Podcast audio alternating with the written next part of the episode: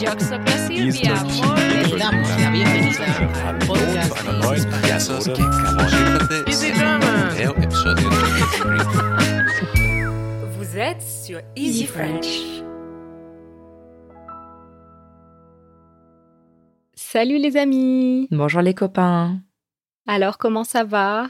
Eh bien, petit retour de vacances, enfin, de week-end prolongé aux Pays-Bas, chez des amis, c'était super. Mais du coup, le retour est un peu dur-dur parce que ben, mon mal de dos euh, a repris à cause des 5 Oh. heures en voiture, je crois. Voilà. Et toi?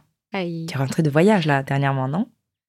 Oui, moi aussi, j'ai eu un petit week-end prolongé euh, en Angleterre euh, et euh, c'était super. J'ai passé un moment extraordinaire. Donc, euh, je suis rentrée très fatiguée, mais avec euh, beaucoup de bonnes ondes de la part de mes amis que j'ai vus là-bas et une belle énergie. Donc, euh, après un peu de repos, euh, ça va super bien. Ben, C'est super. Ben, je pense que tu peux nous parler de tous tes souvenirs là, dans la section qui arrive. Oui. Le sujet de la semaine. Bon, les copains, comme euh, on disait, euh, je suis partie en Angleterre euh, dernièrement et c'était un voyage vraiment haut en couleurs, euh, rempli d'événements divers. Donc, euh, j'ai voulu bien sûr documenter euh, ce voyage et vous verrez bientôt sur notre chaîne, très bientôt, euh, une vidéo que j'ai pu filmer là-bas, une sorte de vlog de voyage et j'ai vraiment hâte que vous le regardiez et que vous nous disiez ce que vous en avez pensé. Mhm. C'est super. Il y a plein de belles choses que tu nous as filmées là-bas. Ouais, ouais, ouais, parce que j'ai fait beaucoup de choses. C'est pour ça que c'était un peu fatigant parce que c'était rapide et très intense. J'ai voulu faire beaucoup de choses en très peu de temps. Donc, je suis partie euh, un vendredi euh, en fin d'après-midi. J'ai pris l'Eurostar, donc le train qui passe dans un tunnel sous la Manche pour aller euh, de Paris à Londres. Et mon programme, c'était une fois arrivé à Londres de changer de train et de me rendre à Oxford. Et là, euh, dans cette ville absolument charmante et iconique, euh, je devais voir euh, un ami qui était avec moi à la fac, que je n'avais pas vu depuis deux ans et qui vit désormais à Oxford. Il y a fait des études, des études supplémentaires hein, après notre master qu'on avait fait ensemble. Et maintenant, il travaille et il avait cette année sa cérémonie de remise de diplôme d'Oxford. Ouais, elle a été décalée en fait euh, d'une année. C'était censé être l'année dernière parce qu'il était déjà diplômé l'année dernière.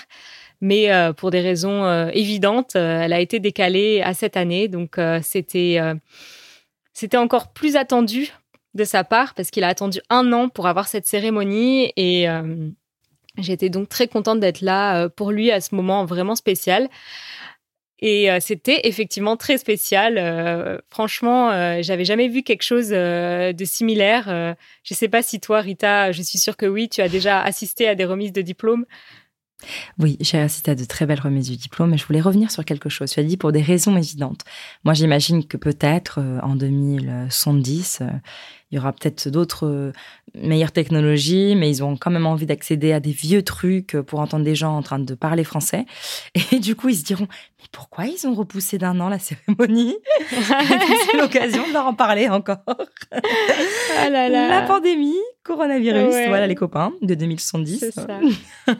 C'est ça, ouais. Non, plus sérieusement. Euh, oui, oui, j'ai eu la chance de faire des belles choses, mais c'est vrai que Oxford, comme diraient les francophones, euh, c'est c'est vraiment une belle université, une belle ville. Donc, à mon avis, tu as plein de choses à nous raconter. Je pense que déjà, félicitations à ton ami, hein, même si ça fait plus d'un an maintenant qu'il est diplômé. Euh, je suppose qu'il a fait la Sorbonne, tu m'as dit avec toi, c'est ça? Oui, alors, la Sorbonne et Oxford, donc de très belles universités hein, dans son curriculum, c'est super. Et euh, bah, je voulais savoir un peu tout, moi. Si tu veux me raconter à nos amis aussi, bah, d'abord le voyage, tous les détails croustillants, ce qui s'est passé, et voilà, et Londres, euh, Oxford, tout ça, quoi. Alors euh, déjà, j'ai une petite anecdote. euh, quand euh, j'ai voulu prendre l'Eurostar à Gare du Nord, quand je suis montée, euh, parce qu'il faut monter pour aller prendre l'Eurostar, euh, on passe par euh, l'étage supérieur de la gare. Quand je suis montée et que j'ai voulu passer donc le contrôle de sécurité, parce que maintenant, évidemment, depuis que le Royaume-Uni ne fait plus partie de l'Union européenne, il y a un renforcement des contrôles de sécurité aux frontières, etc. Donc, au moment de passer la sécurité, je me rends compte que je n'ai pas mon passeport sur moi. Oui, oui, oui. Ouais, comme tu dis. Alors là, c'était un peu la panique. Moi, je pensais vraiment que j'allais réussir à m'en sortir avec ma carte d'identité et un peu de baratin. Alors attends, déjà, je, je- veux quand même préciser, pour tous ceux qui le savent déjà et comme ceux qui ne le savent pas, que tu es non seulement tout le temps à l'heure et ponctuel, mais même bien avant l'heure, tu as eu le temps Oui. d'aller acheter des petits souvenirs, de filmer des choses. Et donc, euh, tu n'as pas vraiment, tu t'es pas rendu compte sur le moment, tu, tu faisais tes petites choses, quoi. Ça t'a pris combien de temps, peut-être, avant de. Je suis arrivée à la gare euh, plus d'une heure à l'avance parce que justement, je voulais filmer l'introduction euh, de ma vidéo, je voulais filmer euh, des, plans de la gare, je voulais acheter des petits cadeaux pour nos amis qu'on allait, que j'allais retrouver à Londres. Donc, j'ai fait tout ça bien tranquillement. J'ai vraiment pris mon temps, j'ai pris un petit café. Et puis, on va dire 20 minutes avant le train, je me suis dit, allez, c'est le moment d'aller passer les contrôles. non, plus, plus que 20 minutes quand même. Dire, allez, euh, 35 minutes avant, Oui. je suis montée pour euh, passer les contrôles. Et là, je me suis rendu compte euh, de mon erreur. Et ce jour-là, t'avais, euh, le... tu t'es bien brossé les dents, tu as fait un beau grand sourire, et ça n'a pas marché? Non, alors que parfois j'arrive à me sortir de situations en faisant un petit baratin, mais pas des situations comme ça. Je suppose que là, on était un peu euh, trop, trop dans la, des problèmes de, de légalité, d'illégalité, etc. Donc, euh, mais je pensais vraiment que ça allait marcher en fait. Quand on m'a dit allez voir le, le douanier là et parlez-lui, dites-lui votre problème, j'y suis allée mais super confiante. Je me suis dit je vais lui expliquer ma vie, je vais lui montrer ma carte d'identité, je vais lui montrer une photo de mon passeport et tout va bien se passer. Vraiment, j'étais super convaincue que ça allait le faire. Mais non. Mais alors, pas du tout. Euh, vraiment pas du tout. En plus, il était euh, condescendant avec moi. Euh, il m'a dit Ah, bah, ma petite dame, vous irez boire un verre à Paris ce soir, hein, pas à Londres. Donc, Quel. Hum, Ouais, voilà. Donc, moi, je me suis dit Bon, bah. Faut que je trouve une solution très très vite. Faut que je fasse fonctionner mon cerveau à, à, hum, la vitesse maximale. Donc je me suis dit, j'habite vraiment pas loin de Gare du Nord. Euh, j'habite à Oberkampf, donc pour ceux qui connaissent pas, c'est dans le 11e Allemagne. arrondissement. Voilà, pas loin de Gare du Nord finalement. Il suffit de prendre un train pour aller à Cologne. non, c'est dans le 11e arrondissement. Donc euh, en métro, c'est 15 minutes de Gare du Nord. À pied, c'est peut-être euh, 25 minutes. Donc euh, c'est vraiment pas loin. Donc je me suis dit bon en métro je vais galérer avec mes sacs. Donc il faut que je prenne un Uber qui me ramène chez moi, que je récupère mon passeport, que je reprenne le même Uber et qu'on fonce à Gare du Nord. Et j'ai le temps parce qu'il me reste 30 minutes avant le départ du train. Donc là, euh, le chauffeur Uber, euh, je lui ai déjà je lui ai sauté dessus euh, quand il est arrivé. j'ai jeté mes affaires dans la voiture. Là, je t'interromps parce que on, on dirait vraiment une scène du film Taxi.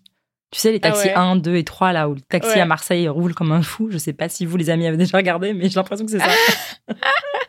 Ouais, j'ai jeté mes affaires dans le taxi et je suis montée devant. Je sais pas ce qui m'a pris. Normalement, on monte jamais devant dans un taxi. Et moi, je suis montée devant. Bien pressionner le chauffeur. C'est ça.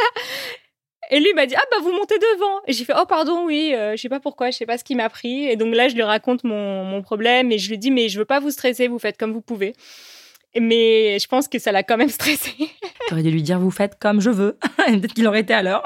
non, non j'imagine que ça devait être dur. En plus, c'était un horaire de pointe à Paris ou pas? Il était vers 16 heures donc euh, c'était il y avait pas mal de monde ouais. C'est frustrant parce que la distance est vraiment courte en soi. Si c'était en plein milieu de la nuit la distance euh, on la parcourt en 5 minutes en voiture. Mais là euh, c'était la journée donc il m'a dit ça va pas le faire, c'est impossible. Et je lui ai dit on essaye quand même. Et donc euh, on est allé chez moi, je suis montée en vitesse, j'ai récupéré mon passeport, j'ai couru, je suis remontée dans le taxi. Et là, on sentait que c'était possible parce que euh, ça nous avait pris que 10 minutes pour faire ça, je crois. Et euh, son, son système disait qu'on allait arriver à Gare du Nord à 16h09 et mon train était à 16h13. Donc, on a réussi à arriver à la gare à 16h09. Euh, et là, j'ai couru avec toutes mes affaires, sachant que je portais une caméra, un trépied, un sac avec mon ordi et une valise. Et donc, euh, j'ai couru et je suis arrivée euh, ben vraiment, ouais, trois ou quatre minutes avant le départ du train. Et là, j'ai montré mon passeport au, au douanier. J'ai dit, c'est bon, je l'ai, je peux, je peux prendre le train. Et il m'a dit, non, euh, en fait, on a fermé l'embarquement. Comme c'est, comment dire, euh, international, c'est vrai qu'il y a des contrôles à passer, etc. Et ça prend plus de temps que pour un train normal. Ça aurait été un train qui va euh, dans une autre ville en France euh, ou même ailleurs en, en Union européenne, en Allemagne ou autre. On peut, on peut remercier Boris Johnson. hein. Ah ouais, exactement, exactement. Bah déjà, j'aurais pas eu besoin de mon passeport euh, s'il y avait pas eu euh, euh, le Brexit. Donc voilà, tout ça, ce serait pas passé. Mais bref, je me suis dit, ok, là, il faut que je trouve une solution quand même pour y aller. Et, et donc, je suis allée voir au guichet et j'aurais dit juste, bah voilà, je viens juste de rater mon train. je voudrais changer mon billet, sans même demander combien ça coûtait ou quoi que ce soit. J'ai juste dit ça d'un air le plus ingénu possible, comme si c'était la chose la plus évidente au monde qu'on pouvait changer son billet comme ça à la dernière minute. Alors là, je t'applaudis. Oui.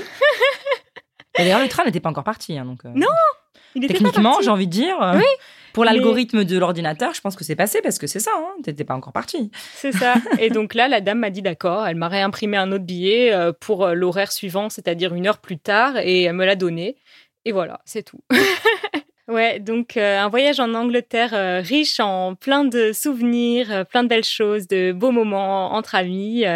C'était super de le partager avec vous, les amis, et restez bien, euh, restez avec nous parce qu'on n'a pas fini de vous parler de l'Angleterre et on va tout de suite continuer dans notre prochaine rubrique. La minute culture. Donc, euh, on a beau être voisins avec les Anglais, on a quand même des petites différences culturelles. Euh, J'en ai euh, une qui m'est venue en tête quand j'étais en train de faire la queue pour prendre l'Eurostar. Il y avait une Anglaise derrière moi qui se plaignait que la file était extrêmement désorganisée. Et j'ai trouvé ça drôle parce que pour moi, c'était juste une file normale. C'est vrai que c'était désorganisé, mais ça m'a pas particulièrement choquée ni étonnée. Et pour moi, c'était pas assez pour se plaindre, mais elle, elle était vraiment pas contente et elle disait euh, oui, euh, c'est vraiment euh, désorganisé. On voit bien que c'est une compagnie française qui gère ça. Moi, ça me fait penser à un truc, rien à voir avec ça, mais un livre que j'ai adoré lire, Les copains. Et du coup, qui, quelque part, explique un petit peu d'où ça vient, tout en parlant d'histoire. C'est un livre qui en anglais s'appelle A Thousand Years of Annoying the French. Et en français, donc j'ai recherché, parce que moi je l'avais lu en anglais, c'est Mille ans de mésentente cordiale. Et donc c'est Stephen Clarks. Et c'est, je pense, un anglais, un anglais, oui, un anglophone, donc, euh, qui euh, a vécu très longtemps en France, qui a écrit plein de bouquins. Et celui-ci en particulier est incroyable parce qu'il réécrit quelque part avec beaucoup d'humour euh, et d'humour décalé l'histoire de France vue par les Anglais. Et c'est juste excellent parce que ça démontre un petit peu ce côté un peu on n'est jamais d'accord, euh, c'est toujours la faute à l'autre. euh, et, et ça c'est vraiment super. Donc euh, d'une petite histoire de queue, d'une dame qui râle, voilà, je me suis souvenue de ce livre et j'invite vraiment tous les copains à le lire. Je sais pas si toi Hélène tu l'as lu. non, mais ça m'a l'air vraiment intéressant et j'irais bien y jeter un coup d'œil, ouais. Bah je te le prête, c'est promis. Ah, avec plaisir. bon, les amis, on va continuer à parler de nos copains voisins anglais dans la rubrique suivante. J'ai capté. Alors, euh, pour euh, cette euh, rubrique, j'ai pensé à plein d'anglicismes, donc de mots anglais, vraiment des mots anglais, ou qui ressemblent à de l'anglais, qu'on utilise en France, en français de France, parce que je sais que ça peut changer selon les pays francophones. Et certains peuvent paraître vraiment bizarres aux anglophones natifs. Alors, j'ai fait une petite liste des plus bizarres que j'ai Les plus étonnants. Voilà, des plus étonnants. Alors déjà, euh, il y en a un, c'est les baskets. Est-ce que Rita, tu peux nous dire ce que c'est des baskets en français? Oui, des baskets. Des baskets, ce sont des chaussures, euh, plus souvent de sport ou de ville d'ailleurs, mais qui vont pas plus haut que la cheville, je crois. Euh, on peut dire des tennis, des sneakers, euh, et d'autres mots comme ça. Et donc qu'on utilise bah, pour être plus à l'aise. C'est pas des chaussures de ville comme euh, des mocassins ou autres. Voilà. C'est des baskets. voilà. Voilà, donc euh, on a un- bien un mot pour dire panier en français, donc c'est panier. C'est pas the basket. c'est voilà. Les baskets, on les met dans nos pieds pour marcher avec. C'est vrai C'est que c'est ça. drôle, hein, que quelqu'un s'imagine qu'on a deux gros paniers dans les pieds pour marcher. Ouais, ouais. Euh, Ou plutôt les pieds dans de gros paniers. Aïe, aïe, aïe. Ouais, faudrait que- essayer. Qu'est-ce que t'as que t'as d'autre? Alors, qu'est-ce que j'ai d'autre euh, dans ma liste? J'aime bien celui-ci, un talkie-walkie. Ah oui, moi celui-là je trouve très drôle parce qu'en anglais c'est inverse, c'est walkie-talkie. Déjà je sais pas pourquoi, qu'est-ce qui a eu l'idée de rechanger le truc. Et euh, bah, ce que c'est, bah, tout le monde sait. hein. En fait, c'est un, Oui. un émetteur euh, et récepteur de pour communiquer à fréquence. euh, à petite, enfin courte et longue distance. Euh, non, et moyenne distance, pardon. Voilà. Hmm. Donc, on dit reçu 5 sur 5. ça, c'est un talkie-walkie. voilà. C'est vrai que moi aussi, je trouve ça très drôle. Quand j'ai su, parce que bien sûr, moi, j'ai connu d'abord le mot français, puisque c'est ma première langue, mais quand j'ai su qu'en anglais, c'était walkie-talkie, ça m'a beaucoup perturbée. Je me suis dit, mais qu'est-ce que c'est que ça? Pourquoi ils ont changé l'ordre comme ça euh, pour le mot français? Ça n'a aucun sens. C'est drôle en plus parce que c'est vrai que walkie-talkie, ça veut dire je marche en parlant, en gros, je suppose. Et là, Ouais. c'est je parle en, je parle en marchant, quoi. Enfin, Ouais. Je pense que juste on n'aime pas faire tout comme les anglophones, donc on a, on a voulu changer. C'est ça. Je sais pas pourquoi, franchement. C'est drôle. Ouais. En tout cas, si vous voulez découvrir encore plus euh, d'anglicismes étranges ou moins étranges qu'on utilise en France, allez absolument voir l'épisode qu'on a filmé à ce sujet. Donc cet épisode, c'est euh, Easy French 113. Et euh, on y est avec notre ami anglais euh, Harry qui parle parfaitement français et euh, on fait dire aux gens en France des, des anglicismes et il nous montre comment il les prononce et quelle en est l'utilité. Donc c'est assez drôle et aussi bien pour apprendre comment on prononce les anglicismes en France, en français. Et on va continuer sur notre belle lancée les amis et passer à notre rubrique suivante. Au défi. Alors, le petit défi du jour euh, sera alimentaire. On aime toujours ça. Mhm. Et ma question euh, pour toi, Rita, c'est euh, si tu devais choisir entre un petit déjeuner traditionnel anglais ou traditionnel français, qu'est-ce que tu choisirais? Bon, si tu m'avais posé la question, euh, si tu m'avais demandé de choisir entre un petit déjeuner salé ou sucré, j'aurais sans doute choisi le salé parce que bien que ce ne soit pas celui que je mange le plus souvent, euh, je sais que ça remplit bien pour la journée.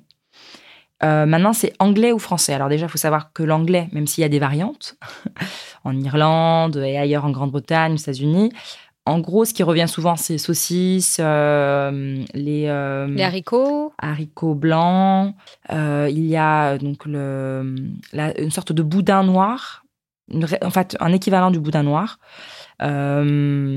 Il y a du Des œufs ben, les œufs bien évidemment. Enfin les tomates, euh, sauce tomate. Enfin Ouais. euh, Il y a aussi du jambon, non? Oui. Ou de la charcuterie? Oui qui soit un peu bien. Enfin tout est frit en tout cas sur la même assiette. Euh, ça me donne en moyennement envie. hein. Alors quand je suis en Angleterre, je le mange parce que ça remplit bien, que c'est ça c'est cool parce que c'est l'endroit pour le manger, que et que voilà, on est ouvert à tout goûter. Mais si c'est pour le quotidien, non. Franchement, il n'y a pas de doute, je reste sur le petit déjeuner français. J'aime beaucoup ma baguette le matin. J'aime beaucoup mes croissants, mon pain au chocolat, mon chocolat chaud. je suis comme une enfant d'ailleurs. Mais ma confiture euh, maison, euh, le beurre, je sais que c'est pas forcément le plus euh, bon pour la santé, mais c'est pourtant ce que je mange et qui me rend heureuse et joyeuse et, et me permet d'avoir cette belle voix quand je vous parle. Ici. Et toi, Hélène? Dis-nous la vérité, toi qui es végétarienne.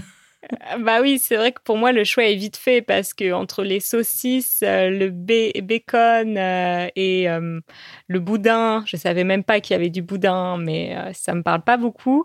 Donc, je choisirais moi aussi le petit déjeuner traditionnel français, c'est-à-dire des viennoiseries et des tartines avec un café pour moi plutôt qu'un chocolat chaud.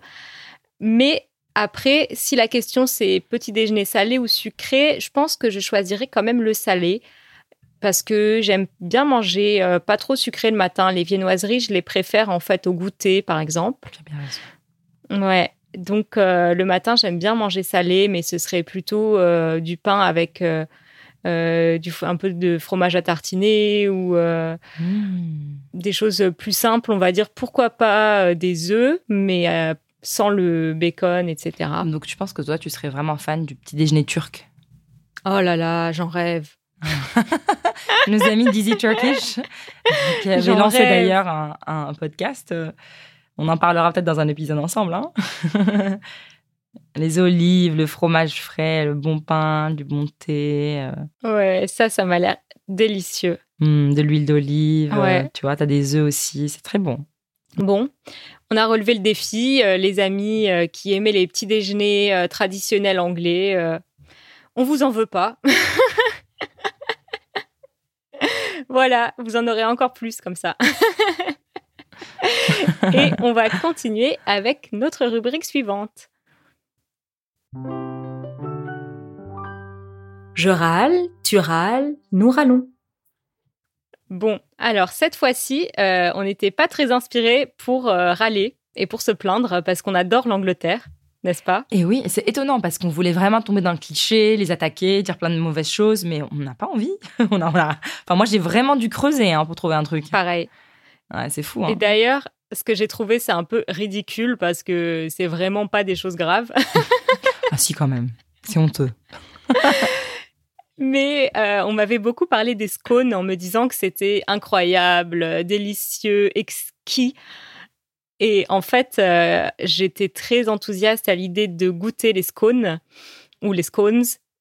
Et j'étais déçue parce que on m'avait présenté ça comme vraiment un mets délicieux. Et finalement, j'ai trouvé que c'était assez banal et pas mauvais, mais assez ordinaire en fait. Mhm, C'est exactement ça, très bien expliqué. Euh, moi, par contre, euh, j'ai réfléchi beaucoup. Euh, Il y a deux choses. Euh, Il y a le Brexit, forcément, Bien sûr. pour toutes les raisons, et pour vraiment des raisons très, très égoïstes euh, et très personnelles, euh, au-delà du fait que les Anglais nous ont quittés. Euh, bah, mes bouquins et tout ce que j'achète tout le temps d'Angleterre en ligne, ça coûte plus cher, les amis. Pourquoi me faire ça? C'est plus compliqué, mais sinon, en soi, non. C'est pour le voyage et pour plein de choses, tout ce qu'a raconté Hélène. Hum, mais il y a vraiment quelque chose qui me perturbe parce qu'en ce moment, quand on est sur les réseaux sociaux, euh, si on a le malheur de regarder une vidéo, euh, par exemple celle qu'on a vue sur le, jubilé, donc l'anniversaire euh, de la reine, enfin du, du couronnement de la reine, on a tous les autres vidéos pas intéressantes qui sortent à côté, et on a tous ces gens, tous ces Anglais bien évidemment, qui défendent, mais vraiment de manière aveugle des fois des je dirais exactions de la famille royale.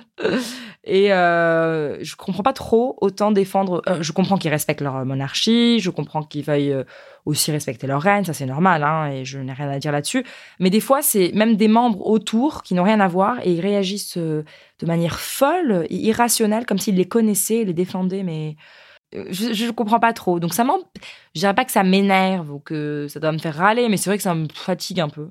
Voilà, mais ça encore, c'est vraiment pas bien méchant et euh, on a beaucoup plus de choses positives à dire sur l'Angleterre, donc on va vite euh, passer à, à cette partie-là qu'on a hâte euh, de vous faire euh, découvrir et on va passer à la section suivante. Les ondes joyeuses. Alors, qu'est-ce qu'on adore chez nos voisins britanniques? Moi, ce que j'aime le plus, je pense, ou en tout cas ce qui m'est venu à l'esprit en premier parce que c'est quelque chose de quotidien, euh, ce sont les séries et les films. Euh, qui ont cet humour euh, que moi je trouve euh, très très britannique, c'est-à-dire un humour à la fois noir et complètement décalé, parfois absurde, qu'on peut retrouver dans des séries comme par exemple Fleabag, The IT Crowd, Afterlife. Et ça, pour moi, c'est vraiment l'humour qui me parle, l'humour qui me fait rire à chaque fois et que je ne trouve jamais gênant, que je ne trouve jamais exagéré ou, ou comment dire, pouvant être offensant pour telle ou Déplacé. telle personne. C'est ça, c'est pas déplacé, c'est léger, euh, ils se prennent pas au sérieux et ça, j'adore, vraiment. Alors, je suis complètement d'accord avec toi. Il y a tellement de choses qu'on adore, mais l'humour en fait complètement partie. C'était une des premières choses auxquelles j'ai pensé aussi. Euh, moi, je pensais à des petits classiques comme Mr Bean. Euh, j'ai vraiment grandi en regardant ces, ces, ces petites, euh, ces petites séries où il apparaissait, ces vidéos, enfin, ces films et tout. Des plus grands classiques encore, plus anciens, où il n'y a même pas besoin de parler. Bah, Charlie Chaplin, que tout le monde dans le, dans le monde connaît et qui est juste fantastique. Et puis, le plus, j'ai voulu quand même parler de quelqu'un plus récent, qu'on qu'on- qu'on voit beaucoup sur les réseaux ici en France en tout cas, euh, et je dirais plutôt le plus français des humoristes euh, anglais actuels, donc Paul Taylor. C'est, il est marié à une Française, vit à Paris et fait vraiment les amis si vous connaissez pas, regardez. Fait des petites vidéos sur TikTok, euh, Instagram et autres, et sur YouTube, bien sûr. Et il est tellement drôle. Il connaît euh, très bien les Français. euh, il arrive à faire des comparaisons, des comparatifs, vraiment très drôles entre bah, tout ce qu'on fait de culturel chez nous et, et en Angleterre. Et puis la musique. Comment on peut parler d'Angleterre sans parler de, des Beatles, des Rolling Stones, Radiohead, Pink Floyd, Led Zeppelin, et je peux continuer comme ça. Mais comme nous sommes des grandes gourmandes, moi particulièrement, j'ai quand même voulu mettre en avant l'afternoon tea. Oh my god. Euh, je pense que on est d'accord. Je pense que ça c'est un de mes trucs. Les copains, merci d'avoir inventé ça, vraiment, vraiment, c'est trop cool. Voilà. Ouais, je suis bien d'accord. bon, tant de choses, tant de choses qu'on aime en Angleterre. On pourrait s'étendre et s'étendre sur ce vaste sujet. Le temps nous file entre les doigts. Non, Moi, j'ai envie de dire quand même, on devrait choisir euh, bah, nos personnes préférées pour l'instant en Angleterre, en tout cas pour cette année. Et on va nommer qui? Alors, les personnalités euh, britanniques de l'année sont Dans la catégorie humour, euh, empathie et beaucoup de bienveillance, j'invite Johanna. Oui Bravo Johanna Et dans la catégorie élégance, politesse, euh, culture, bienveillance aussi évidemment, cette fois-ci, nous allons féliciter Roulement de tambour. Farid Voilà. Ouais, nos deux amis de la communauté Easy French euh, qui sont euh, incroyables et euh, qui sont de, repré- des représentants époustouflants de leur pays et l'Angleterre. voilà, on vous adore les amis. Et euh, maintenant, on va arrêter euh, de parler pour vous laisser un peu plus euh, la parole les amis et on va passer pour cela à notre prochaine rubrique. Vos questions. Bon, alors, euh, on a eu plein de gentils messages vocaux pour lesquels on vous remercie vivement, les amis. Continuez à nous en envoyer euh, sur easyfrench.fm. Et là, on va vous faire écouter celui de Célène. Excuse-moi par avance si j'ai mal prononcé ton prénom. Bonjour Easy French, j'espère que vous n'êtes trop transpiré pendant cette canicule à Paris. J'espère la même pour moi, puisqu'il reste un mois avant que je me réinstaller à Nice où je me suis inscrit à l'EDEC Business School. J'ai une question de connotation, particulièrement entre la littérature et la langue parlée. Parfois, je trouve des décalages entre les choses que j'écris ou je lis et la langue parlée en Nice ou en Paris ou en Provence. Pensez-vous que c'est la langue qui fait la côtier des gens ou si c'est les gens qui fait la côtier de la langue? Parce que parfois, il y a quelque chose qu'on peut dire en Paris qui veut dire quelque chose de complètement différent si on va au sud. Merci. Merci pour ce message et pour euh, ces questions très pertinentes. euh, et euh, on espère que tu seras très heureuse de revenir en France et on a hâte pour toi que tu y sois et que tu puisses expérimenter la belle langue qu'on parle dans le sud-est de la France, du côté de Nice qui est effectivement différente de la langue qu'on parle à Paris. Euh, on peut l'entendre à plein de niveaux, notamment au niveau de l'intonation, euh, qui va sembler peut-être un peu plus mélodieuse euh, du côté de Nice, au niveau aussi peut-être de la rapidité avec laquelle on parle. À Paris, on parle très vite. Dans le sud-est, j'ai l'impression que c'est moins le cas. Bien sûr, le vocabulaire change aussi. Il y a des mots qu'on emploie volontiers en Provence, mais pas du tout chez nous à Paris. Donc, euh, les gens euh, là-bas ont leur propre manière de parler le français. Euh, ça reste bien évidemment du français, hein il n'y a aucun doute. Et puis, il y a bien des différences également, comme tu disais, entre le français parlé, plus familier, et puis le français soutenu ou littéraire, même à l'écrit. Donc, c'est vrai que souvent, c'est une difficulté que les apprenants du français rencontrent assez vite, quand ils arrivent souvent à un niveau intermédiaire, de bien faire la différence entre ce qu'ils peuvent employer comme terme à l'écrit et qui sont souvent très compris, enfin très bien compris à l'oral, mais les gens se rendent compte que c'est pas tellement naturel ou ça fait un peu trop pompeux. Donc, mais je, moi j'estime que tu le parles très bien. Si tu as des exemples plus précis à nous à nous proposer, on serait ravis de pouvoir te t'y répondre. Mais en tout cas, comme a dit Hélène, euh, on te souhaite une très bonne installation à Nice. Euh, et puis, n'hésite pas à venir nous rendre visite à Paris. Bien sûr, bien sûr, et à entendre le français parisien pour euh, élargir encore plus euh, ton domaine de recherche entre les différences euh, entre les régions, les villes, etc. C'est vraiment très enrichissant de pouvoir entendre différents français. Donc, tu as vraiment de la chance d'aller à Nice et si tu peux voyager dans le reste de la France, ce serait tout aussi bénéfique pour toi. Et euh, en plus, tu vas à l'EDEC. Donc, nous, on connaît euh, l'EDEC de, Lille. Donc, un grand bonjour à, tous nos amis de l'EDEC si jamais ils nous écoutent. Tout à fait. Et surtout à Josh. Oui, à Josh, évidemment. Bon, les amis, euh, on arrive déjà euh, vers la fin de ce podcast, de cet épisode. Euh, on vous a beaucoup parlé, donc on espère que ça vous a plu, que ça vous a intéressé. Interagissez avec nous, n'hésitez pas, envoyez-nous des messages vocaux sur easyfrench.fm, en français si vous pouvez, en anglais si vous préférez, mais sentez-vous à l'aise avec votre français parce que nous, on, on est là vraiment pour vous aider à apprendre et à pratiquer. Donc, toute occasion de pratiquer est bonne. Alors saisissez-la. Et, euh, et on a hâte de vous parler à nouveau parce qu'on adore ces moments avec vous, vraiment, les amis. À très bientôt. Salut les copains. Thank you.